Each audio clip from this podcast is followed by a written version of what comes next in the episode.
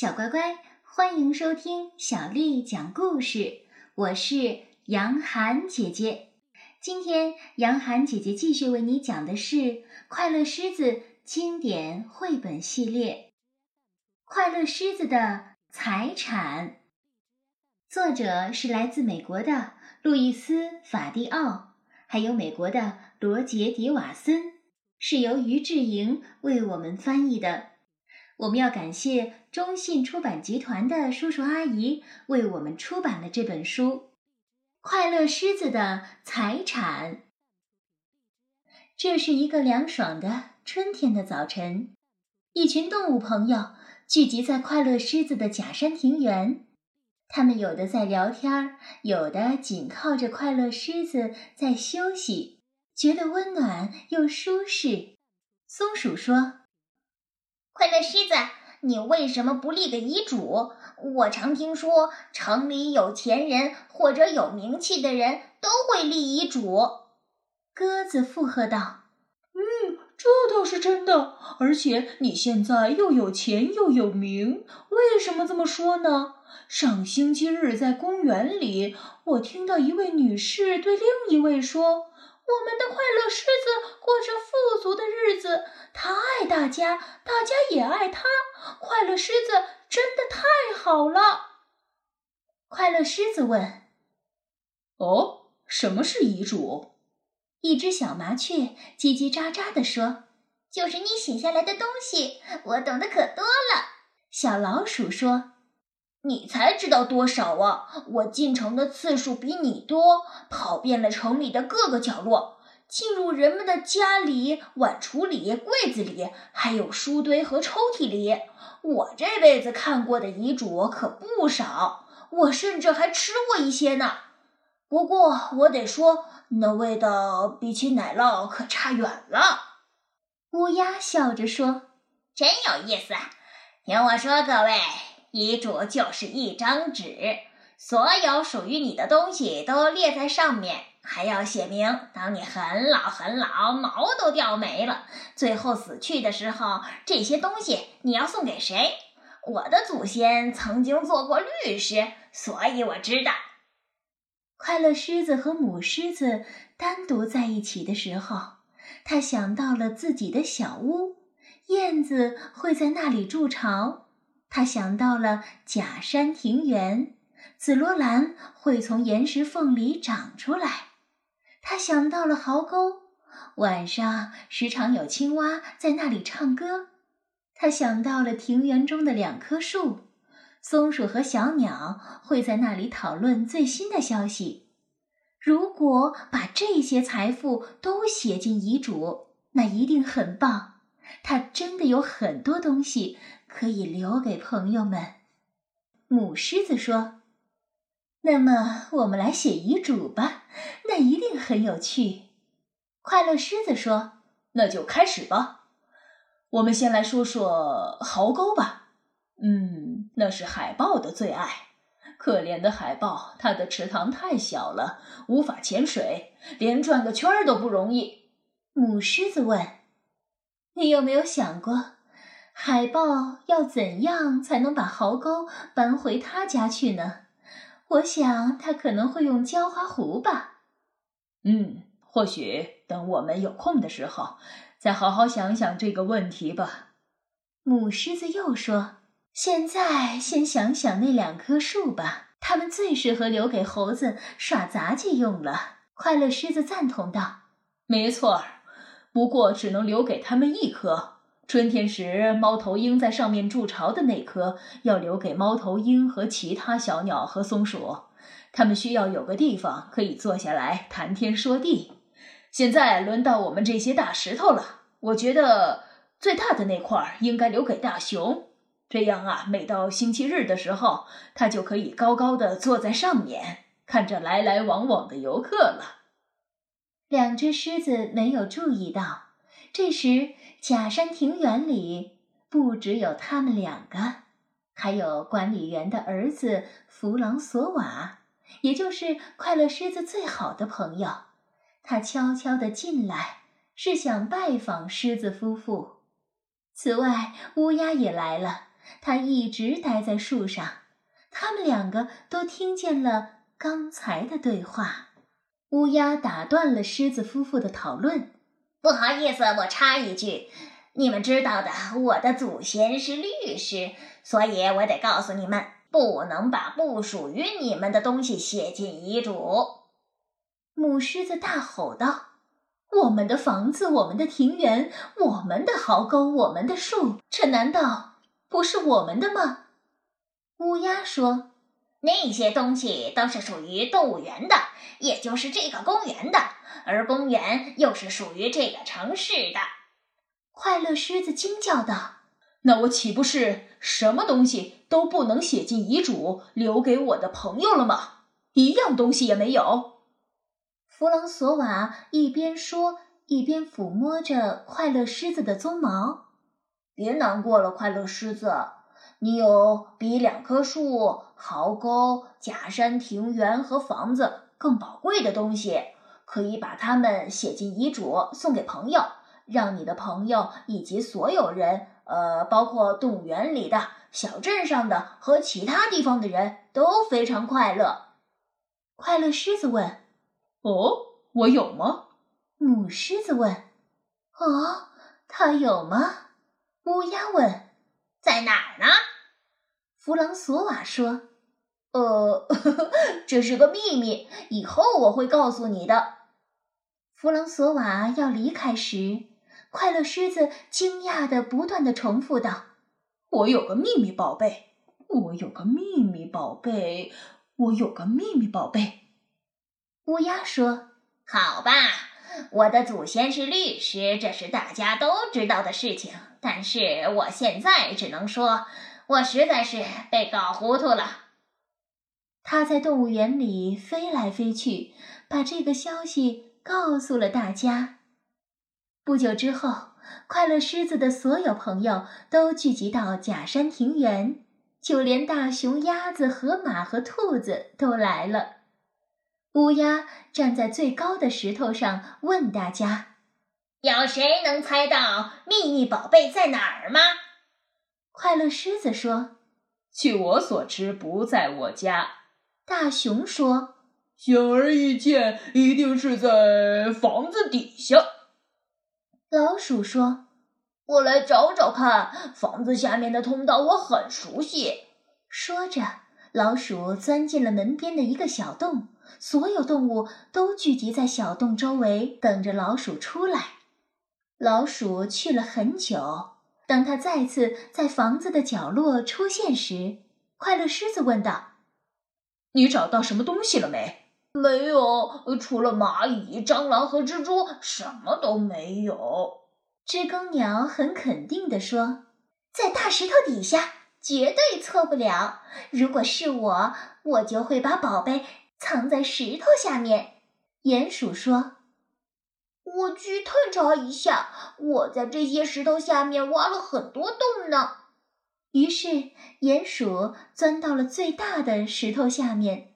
所有的动物都低下了头，仔细聆听鼹鼠在地下挖洞的声音。他们等啊等啊，等了很久。兔子说。真奇怪，他为什么这么久还没有上来？难道已经发现了宝贝，正在仔细的闻它？河马打了一个大哈欠，说：“要么就是睡着了。啊，我等的好累呀，我要坐下来，啊，休息一下了。”就在这时。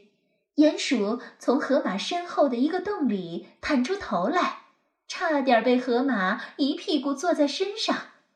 快乐狮子问：“你找到什么东西了？”“没有，除了甲虫和小虫子，什么都没有。”河马说：“呃，我想那一定是在壕沟里了。我对那儿很熟，就让我下去看看吧。”鸭子说。你还是别去了，你一下去，所有的水都会溢出来。还是换我去吧，我会潜水。每次鸭子从水中探出头来换气的时候，快乐狮子就会冲过去问：“你找到什么东西了吗？”鸭子总是吸一大口气，又潜入水中，只在水面上留下一些小水泡。最后，鸭子终于出来了。鸭子说：“没有，除了水草、青蛙和鱼，什么都没有。”松鼠说。在下一个万事通告诉我们宝贝藏在树洞里之前，我现在就告诉大家，树洞里除了花生以外什么都没有。那是星期日时卖花生的小孩给快乐狮子的。他不吃花生，所以我就储存在了树洞里，留着冬天吃的。河马说：“小家伙，请你不要介意我这样说。”你一心只顾着储存花生，所以根本没有注意到树洞里的其他东西。松鼠回答道：“那你为什么不亲自去洞里瞧一瞧呢，我的胖朋友？”鼹鼠说。说得好！我刚才独自在石头下拼命的挖洞时，那个大个子还指责我睡着了，什么都不做的，总是爱批评真正在做事的。哼！大熊说：“我同意河马说的，那些小家伙老是喜欢瞎忙活，老鼠也不例外。我还是认为宝贝在房子底下，这是显而易见的。”就像我先前说过的，哎呀，你简直是胆大包天！哼！大熊突然大吼了一声，原来老鼠跳上去咬了他的鼻子一口。小麻雀啾啾地说：“做得好，老鼠，咬它，咬它！”